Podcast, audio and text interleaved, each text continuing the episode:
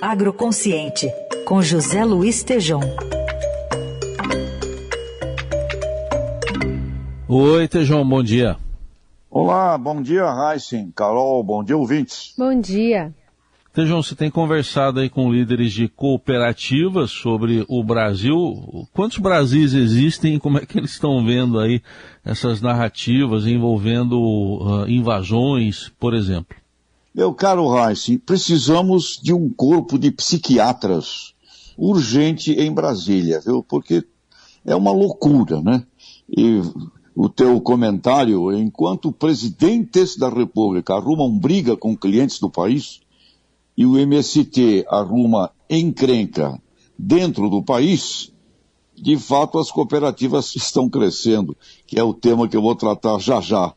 Mas é uma loucura mesmo. Com relação ao agro, esses Brasis diferentes, o presidente anterior se alinhava ao Trump e arrumava mal-estar com outros clientes brasileiros, inclusive a China, que era o, é o maior.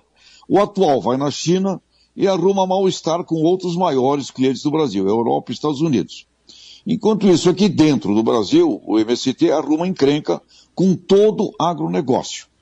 Né? Eu entendo que é busca para aparecer na mídia, como a gente está fazendo aqui agora. Então invade a Suzano, invade a Embrapa Semiárido, lá em Pernambuco, Enquanto Raíssa, Carol, ouvintes, nós temos no Brasil hoje cerca de 4 milhões de famílias agrícolas pequenas com terra passando fome, cuja única solução é exatamente o cooperativismo.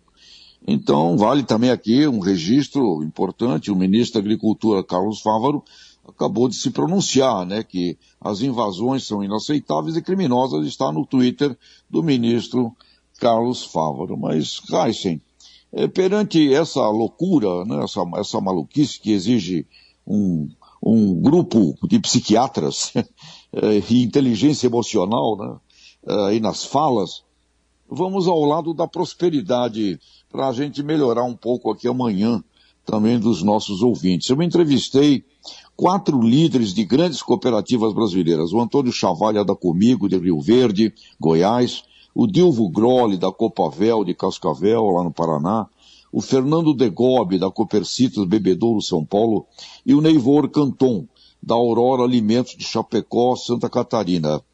Eh, essas cooperativas reunidas envolvem cerca de 120 mil famílias agrícolas e elas têm um movimento econômico aproximado a 80 bilhões de reais quando você as reúne. E é para ficar entusiasmado, porque elas estão crescendo a dois dígitos e todas elas, Heisen, Carol, ouvintes, têm planejamento estratégico para continuar crescendo e mais até, chega até planos de dobrar de tamanho nos próximos eh, 10 anos. E esses líderes destacam a importância da gestão, da administração, da agregação de valor, são cooperativas agroindustriais, destacam a importância do foco cooperativista de educação, né? e lá na própria Coopercitos uh, foi lançado agora um manifesto chamado Crescer como um Todo, que significa não deixar gente para trás, uh, avançando na ciência e na tecnologia. O Dilvo Groli, lá da Copavel, lá de Cascavel, onde, uh, onde realiza todo ano a show rural Copavel tem um, uma meta, tem uma visão de que o Brasil vai, vai chegar até 2030 com 420 milhões de toneladas de grãos. Hoje estamos na faixa de 312. E que a sua Copavel vai dobrar de tamanho com agregação de valor e agroindustrialização. O Neivor, do sistema Aurora, uh, que reúne 11 cooperativas numa intercooperação, disputando mercados internacionais com corporações uh, multinacionais, fala da importância da autoestima para a evolução dessas famílias agrícolas. E numa conversa a respeito exatamente do que fazer em Nordeste Norte, onde o Brasil precisa muito eh, do desenvolvimento da dignidade humana para essas 4 milhões de famílias agrícolas com terra e famintas, vai aqui o que os líderes me disseram, que é fundamental a cultura. Tem que haver um trabalho de eh, onde prevalece a cultura de cada micro-região brasileira e essas cooperativas têm que surgir pequenas para depois poderem alçar as dimensões das grandes cooperativas.